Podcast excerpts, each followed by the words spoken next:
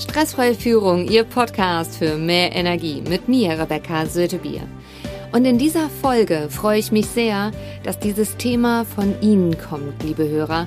Denn ein Hörer hat, das hat mich sehr bewegt, er hat mir eine, äh, eine Nachricht geschrieben, dass er immer wieder an diesen Punkt kommt, dass einem Knüppel zwischen die Beine geworfen werden, also dass quasi Hindernisse da sind, die gefühlt unüberwindbar sind. Und ähm, vielleicht kennt der ein oder andere auch, wenn man in dem Moment vor einem Berg, sage ich auch immer gerne, ist und immer wieder vor das Hindernis läuft und wieder vorläuft und wieder vorläuft und wieder vorläuft, irgendwann kann man einfach nicht mehr. Die Frustration steigt, letztendlich ist es sowieso schon, dass man wütend und ähm, ärgerlich ist, dass man enttäuscht ist, dass es irgendwie nicht so läuft, wie man das gerne möchte. Und dementsprechend, man fühlt sich einfach auch hilflos und ausgeliefert. Dabei ist das auch ziemlich egal übrigens, ob es jetzt so ist, dass es der Chef ist, ob es die mittlere Management-Ebene ist, ob es die Mitarbeiter sind.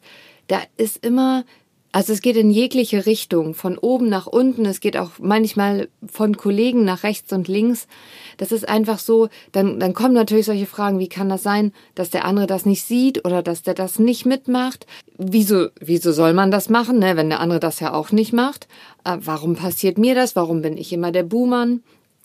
Und was soll man machen? Ne? Also wenn man diesen hohen Workload hat, beziehungsweise auch wenn man nicht hinterherkommt, hat man ja gefühlt auch irgendwann merkt man ja, wenn man das immer und immer und immer wieder gemacht hat, dass einem irgendwann die Kraft ausgeht.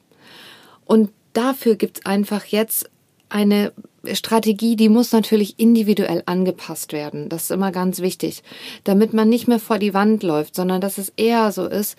Im ersten Moment ändert sich sehr viel, wenn man mal den Anspruch daran rausnimmt, dass es jetzt gerade anders sein müsste, als es ist. Das ist gar nicht so einfach. Und es ist möglich, das ist das Gute. Weil, wenn man jetzt einfach mal nimmt, okay, die Arbeit ist jetzt gerade viel und dass es auch da kein innerer Widerstand ist, dass das jetzt anders sein müsste, dass man vielleicht jetzt gerade ein bisschen mehr arbeiten muss oder dass die Kollegen halt ständig krank sind. Ja, dann sind die Kollegen ständig krank. Dass man nicht, wenn man was gesagt hat, dass der Chef das vielleicht komplett anders sieht oder gar nicht so sieht, dass man da nicht weiterkommt oder auch die Management-Ebene, dass die Vorschläge halt letztendlich nicht angenommen werden. Ähm, natürlich kommen dann manchmal auch noch so, so Knüppel, die einem zwischen die Beine geschossen werden. Da hat man nur die Möglichkeit, im ersten Moment den Anspruch, dass es anders sein müsste, loszulassen. Sonst kommt man aus diesem Stresstunnel nicht raus. Und im Tunnel sehen wir einfach nichts. Das heißt, in dem Moment, wo wir noch wütender werden, wo wir noch ärgerlicher werden, also wo die Emotionen noch weiter hochkochen, meistens eskaliert es dann ja auch irgendwann, geht einfach ganz, ganz, ganz viel Energie erstmal verloren. Und hier wenn wir aus dem Tunnel wieder rauskommen. Also natürlich ist es so, den Ärger, den man hat, da ist es gut und wichtig zu wissen, ähm, welcher, zu welchem Stresstypen man gehört. Ich pack den Link unten in die Show Notes. Also gucken Sie gerne, dass man weiß, welcher Stresstyp man ist. Darüber kompensieren wir einfach besser, weil wir müssen uns auch wieder ausbalancieren. Denn wenn die Akkus alle sind, ist das Erste, was wir tun, nachdem wir sagen, okay, ich nehme mal den Anspruch raus, dass das jetzt gerade anders ist, als ich mir das wünsche sorgt man dann dafür, dass die eigene Energie wieder steigt. Das heißt, man tut erstmal ganz viele Dinge dafür, dass die eigenen Akkus wieder voll werden. Dann haben wir nämlich die Möglichkeit, auch einen Schritt zurückzugehen und zu gucken, ob wir an dem richtigen Einstieg sind. Wenn man sich da mal vorstellt, das ist halt ein, ein, Riesenberg, ja. Und jetzt steht man direkt gerade vor dem Berg. Das ist ja das, was in diesem Moment passiert. Wenn man erstmal das annimmt, dass es so ist, wie es ist, dann dafür sorgt, dass die Akkus wieder voll werden, dann ein paar Schritte zurück macht, und zwar einige, können wir halt einen anderen Blickwinkel einnehmen. Das heißt, in dem Moment kann man mal gucken, wo, habe, wo, wo genau hat man da überhaupt den Einstieg gewählt? Es könnte ja sein, so ist es mir auf jeden Fall schon mal häufiger gegangen, dass ich den Einstieg gewählt habe und zwar an einer steilen Mauer. Also an dem steilsten Punkt an dem Berg hm, semi-optimal. Also semi-optimal, wenn man da gut hochkommen will.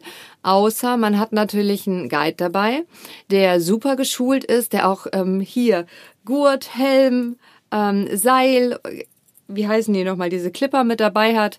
Ähm, dann wäre das ja noch alles in Ordnung. Weil dann hat man ja jemanden, der einen da durchführt, der einem hochhilft an den Punkten, wo es schwierig ist, der da schon mal den Weg gegangen ist. Das ist dann natürlich was ganz anderes. Allerdings, wenn man das nicht hat an der Seite, macht es einfach Sinn, mal ein paar Schritte nach hinten zu gehen, um dort dann einfach auch zu schauen, was könnten noch andere Wege sein, die man gehen kann.